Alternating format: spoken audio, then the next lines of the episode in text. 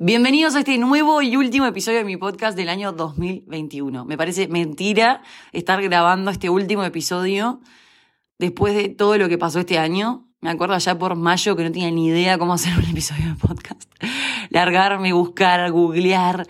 Realmente le busqué la vuelta para, para empezar a grabar. Me costaba muchísimo, me costaba muchísimo encarar, hablar de corrido, porque la realidad es que yo no, no soy una experta en edición. De hecho, soy bastante nutria con la tecnología. Y la realidad es que fue todo un desafío para mí y me encantó. Y estoy súper agradecida con todas las personas que me escuchan, con todas las personas que me ven, que me escriben, que me dicen, soy fan de tu podcast, amanezco escuchándote, entreno escuchándote. Gente que me cruza en, no sé, en una fiesta, en un boliche, lo que sea, y viene y me dice que, que les encanta escucharme. Es muy difícil explicar lo, lo que se genera.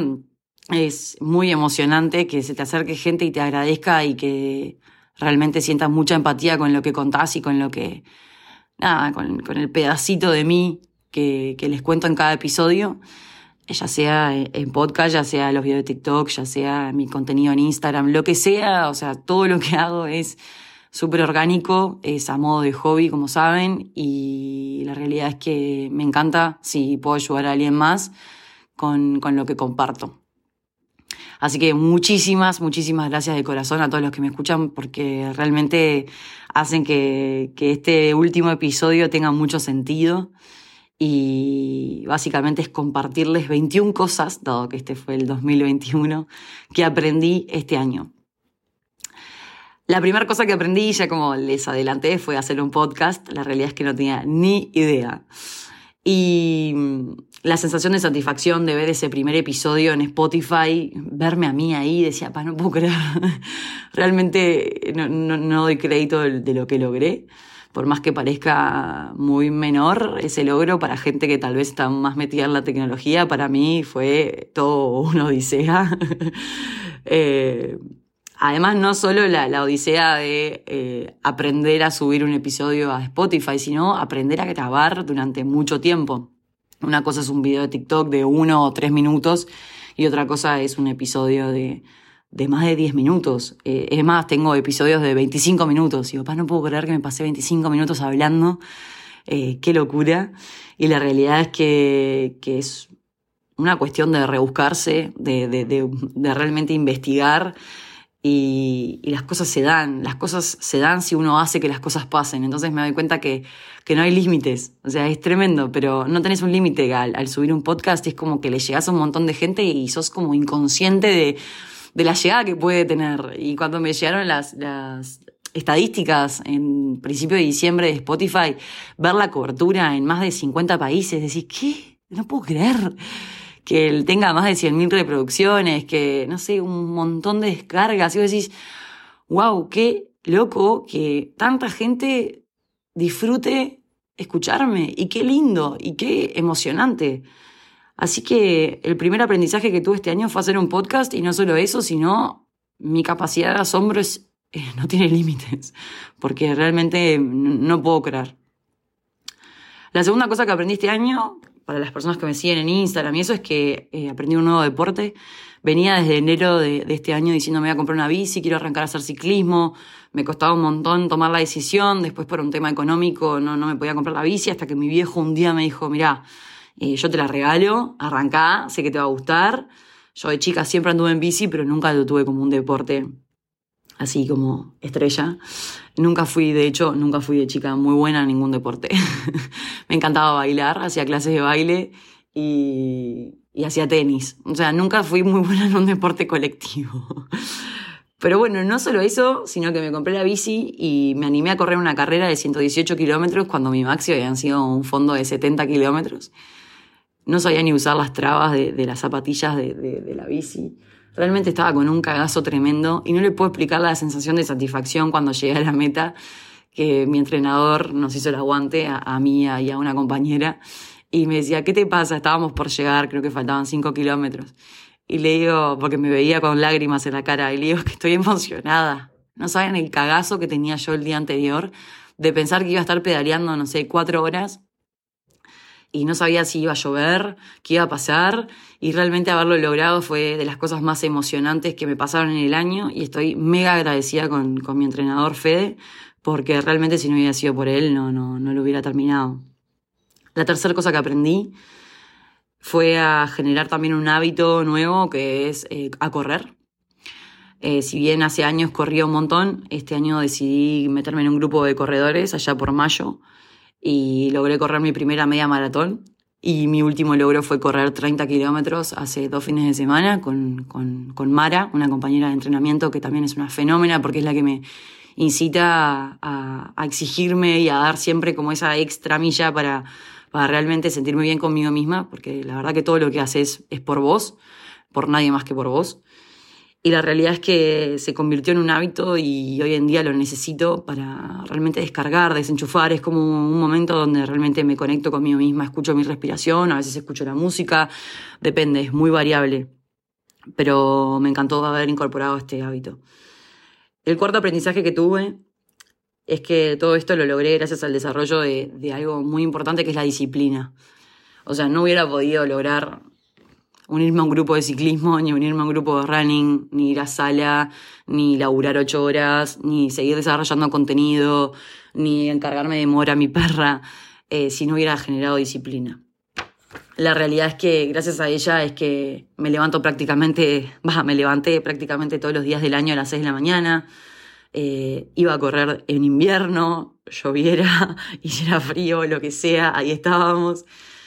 Y, la realidad es como decía antes, es como que la capacidad de asombro no, no, no, como que no salgo de mi, de mi asombro, de a veces decir, wow, qué impresionante cómo, ahí se escuchan los pajaritos de fondo, cómo eh, realmente si te lo propones y si le pones ganas y, y fuerza, lo logras. El quinto aprendizaje que tuve este año fue a viajar sola. También muchas personas que me siguen eh, en este podcast saben que hay un episodio donde les comparto los aprendizajes de mi viaje a Nueva York. Eh, fue un viaje totalmente improvisado, a medias con una amiga que ya estaba trabajando, pero bueno, fueron todo un desafío, la verdad que fue todo un desafío. No solo porque no tenía ni la ni mínima noción de tomarme un subte, eh, sino que me armé toda una agenda para hacer cosas conmigo misma y, y la realidad es que aprendí a estar conmigo misma y eso creo que es lo más importante, además de viajar sola. La sexta cosa que aprendí este 2021 fue que la lectura es el entretenimiento número uno. Nunca fui muy lectora, de hecho de chiquita no, no, no solía leer, eh, pero bueno, este año me propuse leer al menos 30 páginas por día y la verdad que me encantó. Obviamente que no todos los días leí 30 páginas, pero por lo menos antes de dormir 2, 4, 5 páginas leía sin duda que los fines de semana sí salía, etcétera, no. Pero créanme que es un hábito divino, te vas a dormir mucho más tranquilo y, y te hace muy bien. Además hay distintos tipos de lecturas, leí como de todo, desde novelas hasta libros más de, no sé, de entender la ansiedad, entender patrones de comportamiento, un montón de cosas que hablo en mi podcast. Obviamente que me estuve informando durante todo el año para poder hablar desde una perspectiva un poquito más profunda, no solo de mis vivencias y mis creencias, sino también apoyándome en un marco teórico que si bien no soy psicóloga, la verdad es que me sirvió un montón todo lo que leí. Y eso también me ayudó, a, me, ayudó, me, ayudó y me llevó a eh, el séptimo aprendizaje, que es que escribir es la mejor terapia del mundo, pero por excelencia. Tengo prácticamente todo el año, todos los sucesos de este año en papel, y la verdad que créanme que escribir hace muy, muy bien. Te ordena las ideas. Es más, tengo como escritura de preocupaciones, escritura de objetivos, escritura de metas, escritura de desafíos, escritura de miedos, escritura de cosas que me pasan en el día a día. Como que escribo prácticamente todo lo que me pasa y es lo que me ayuda a ordenarme, es lo que me ayuda a tener mentalmente bien claro qué es lo que quiero. Y para estar bien clara mentalmente también tengo que dormir suficiente y ese es el octavo aprendizaje. Si yo no duermo bien, eh, afecta todo, todo, mi sistema, mi rutina, mis hábitos. Y realmente esto me lleva al 9, al aprendizaje número 9, que es a invertir mi tiempo a conciencia. ¿Por qué? Porque si no duermo suficiente, está engranado con el aprendizaje número 8 que es que realmente vale la pena hacer tal plan, verme con tal persona, me voy a acostar más tarde, va a afectar mi sueño, va a afectar mi rutina, eso va a afectar mi disciplina. Y ahí aprendes que tu tiempo es lo más preciado. Y realmente no, no, es que lo aprendes, lo interiorizás. Entonces ya no haces cualquier plan. Porque tu rutina es tan importante y te lleva a una disciplina que te hace sentir tan bien, que realmente cuando haces un plan con alguien es porque lo elegís, porque realmente sabes que la vas a pasar bien. Y si la otra persona resulta ser un plomo, igual vos vas a buscarle la vuelta para pasarla bien, porque en el momento que ya decidiste invertir tu tiempo y acostarte más tarde, realmente le vas a meter onda. Porque es un costo hundido, ya está, ya te vas a ir a dormir más tarde, ahora disfrutá. Y eso me llevó a disfrutar mucho más la vida y a realmente invertir ese tiempo 100% eh, a conciencia tengo como todo engranados los aprendizajes. Ese aprendizaje número 9 lo que me llevas al 10, que es administrar mi energía a todo nivel. He hecho varios videos de TikTok este año donde hablo de esto, de la energía, de cuando volvés de un boliche que te volvés con una sensación de vacío, o cuando salís con alguien y sentís una cosa rara en la panza, es como todo muy visceral. La realidad es que al administrar mi energía, al administrar mi energía, yo elijo con quién me veo, con quién tengo una conversación telefónica y con quién tengo un mensaje de WhatsApp, de texto, de Instagram, lo que sea. Aprendí a diferenciar que no todas las personas se merecen vernos. Algunas personas se merecen un mensaje, algunas personas se merecen una llamada, y algunas personas se merecen tomarse un café, tomarse un trago, tomarse lo que sea. Pero no todas las personas realmente están en el mismo nivel en el que yo le voy a destinar mi tiempo y mi energía.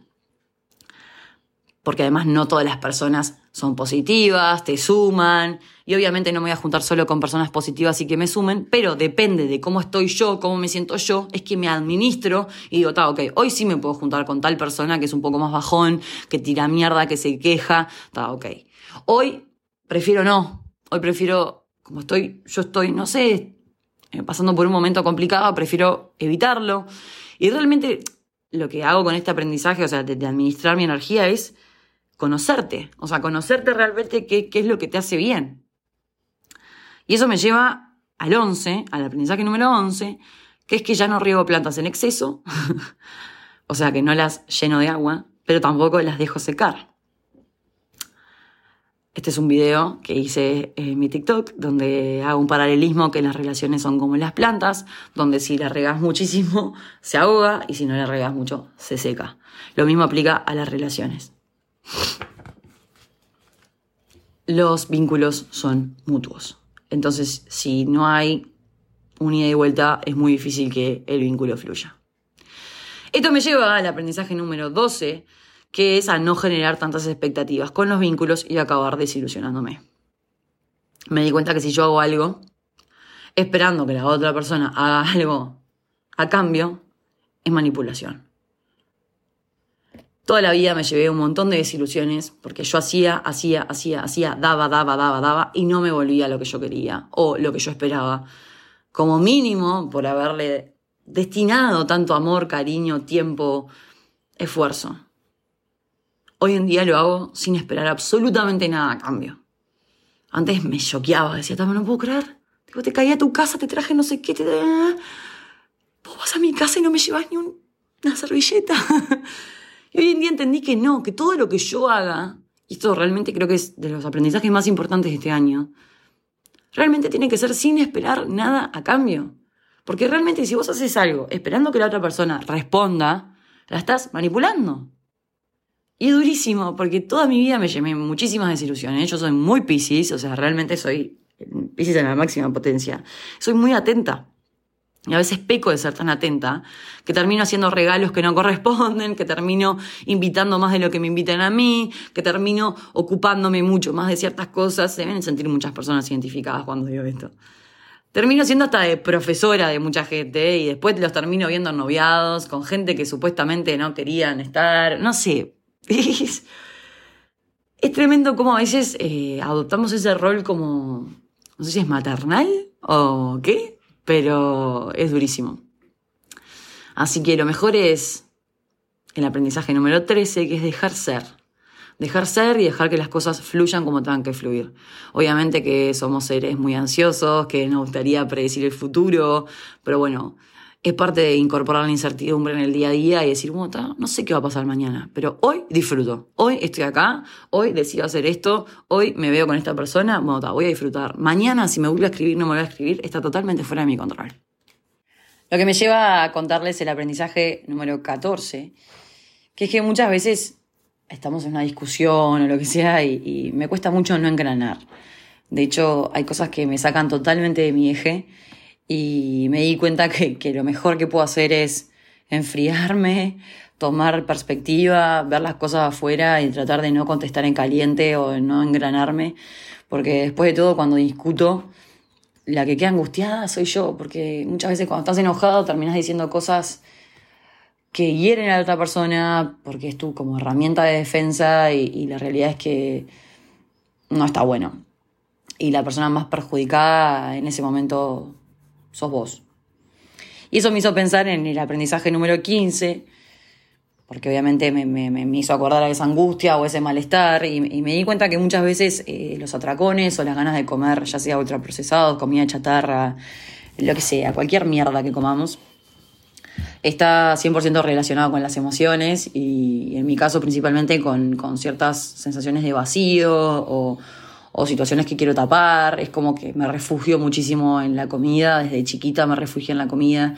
Y bueno, por lo menos este año por lo menos generé como mucha más conciencia de que eh, en el momento que tengo mucha necesidad de comer ese tipo de alimentos es porque algo estoy tapando.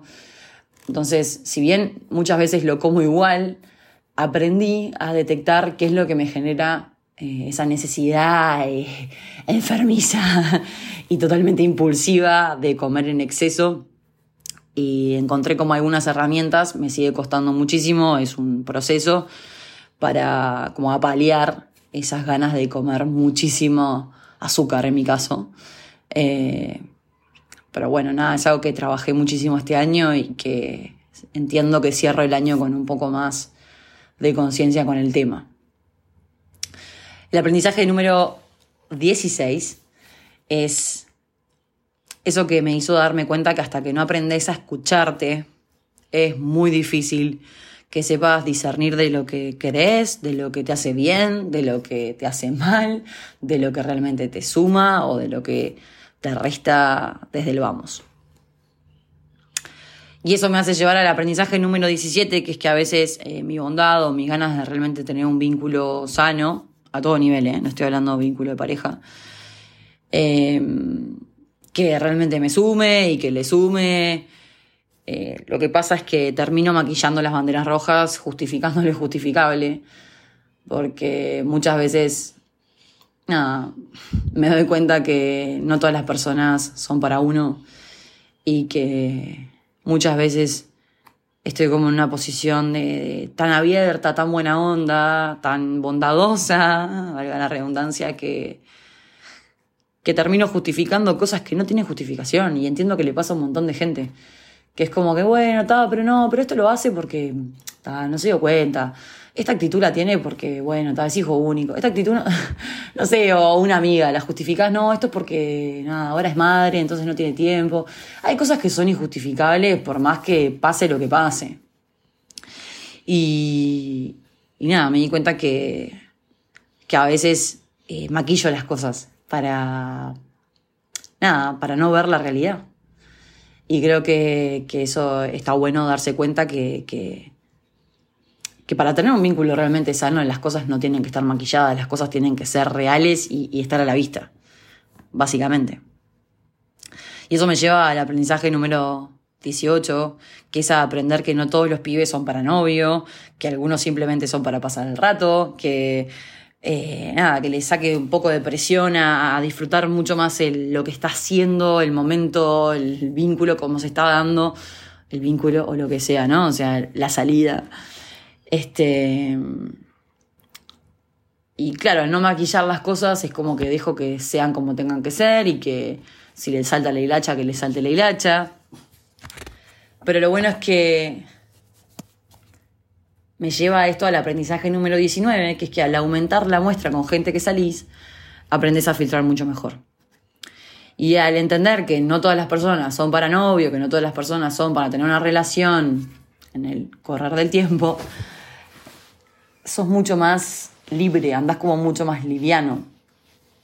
No es lo mismo salir con dos pibes en todo un año que salir con 40. Estoy tirando un bolazo totalmente al extremo. Pero es una realidad, cuanto más gente conoces, cuanto más gente salís, eh, más fácil filtrás. Si bien esto es medio contradictorio, porque yo decía que el tema de la disciplina, de dormir, de invertir bien tu tiempo, en el tema de las citas y de conocer gente, obviamente no te digo salir con cualquiera, pero lo que te digo es no cierres puertas, estate abierta, estate disponible, visible. Eh, y obviamente cuando alguien realmente te llame la atención, salí. Pero muchas veces salimos con pibes que capaz no nos llaman tanto la atención al principio, pero después en la charla son muy cracks, son muy divertidos. Y no necesariamente tiene que ser el pibe para casarte, pero capaz es un pibe que puede salir un tiempo y te cagas de risa y aprendes un montón y realmente está buenísimo. Entonces, saquémosle presión al tema salientes y no le pongamos esos títulos, sino que sean lo que sean, con la definición que quieran tener. Yo siempre fui como muy obsesiva cuando era más chica con el tema del título, de pero para, somos salientes o estamos de novios, yo tuve tres novios, era como que en un cierto punto era, bueno, pero ¿qué somos? Hoy en día ni me estresa saber qué somos, mientras yo sé sepa y sea consciente que estoy en un vínculo sano, que esa persona realmente me suma y que yo realmente le sumo, no me importa la definición del vínculo. Lo que me importa es que lo que sea entre ambos esté bueno, que sume y que me haga sentir bien, básicamente. El aprendizaje número 20 que me lleva de este 2021 es que muchas veces nos tomamos atribuciones para dar feedback o devoluciones o como sea, que no nos piden. Y, muchas veces depende mucho cómo está la otra persona, cómo se lo toma y algo que aprendí es a escuchar mucho más activamente.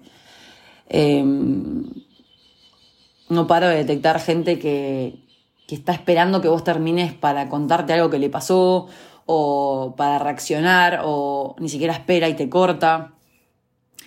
Y creo que uno de los aprendizajes más importantes que me llevo este año es esto, la escucha activa, de realmente escuchar y no para contestar y para reaccionar a lo que me está contando, comentando o simplemente informando a la otra persona. Muchas veces nos tomamos atribuciones de dar consejos o feedback o lo que sea y la otra persona no te pidió nada, simplemente te está contando. Me acuerdo que una vez le dije a, una prima, voy a hacer tal cosa. Me dice, yo no estoy de acuerdo, le digo, yo no te estoy pidiendo tu opinión, te estoy informando de lo que voy a hacer. Y bueno, muchas veces es como duro decirlo así, pero, pero también está bueno poner límites a todo nivel, ¿no? Porque acá es el caso con una prima, pero puede ser con una amiga, puede ser con una pareja, puede ser con un familiar. Muchas veces nosotros tomamos decisiones y no necesariamente necesitamos que las otras personas las avalen o que las aprueben, sino simplemente las estamos informando. Me voy a tatuar. Mi viejo es tipo, María está loca. Me voy a tatuar no es una pregunta, es simplemente te estoy contando que me voy a ir a tatuar. Punto. No, pero eh, no sé cómo explicártelo de otra forma. Es mi cuerpo. Voy a hacer lo que yo quiera. Pero muchas veces dejamos de hacer cosas porque nuestra familia nos pone límites o nos frena o nos juzga o nos pone presiones bueno, nada, este, escuchemos activamente, hagamos las cosas que queramos y seamos personas conscientes de lo que hacemos y lo que decimos. Y el último aprendizaje, el número 21 correspondiente al 2021, es que nadie tiene límites, que los límites empiezan por tu mente. Que realmente si yo me ponía a pensar si iba a lograr andar en bici 118 kilómetros, pedaleando más de 4 horas, con lluvia, nunca lo hubiera pensado. Me caía, aparte de mí se me la rodilla. Decía, para la puta madre, ¿cómo voy a hacer para llegar? Pero llegás.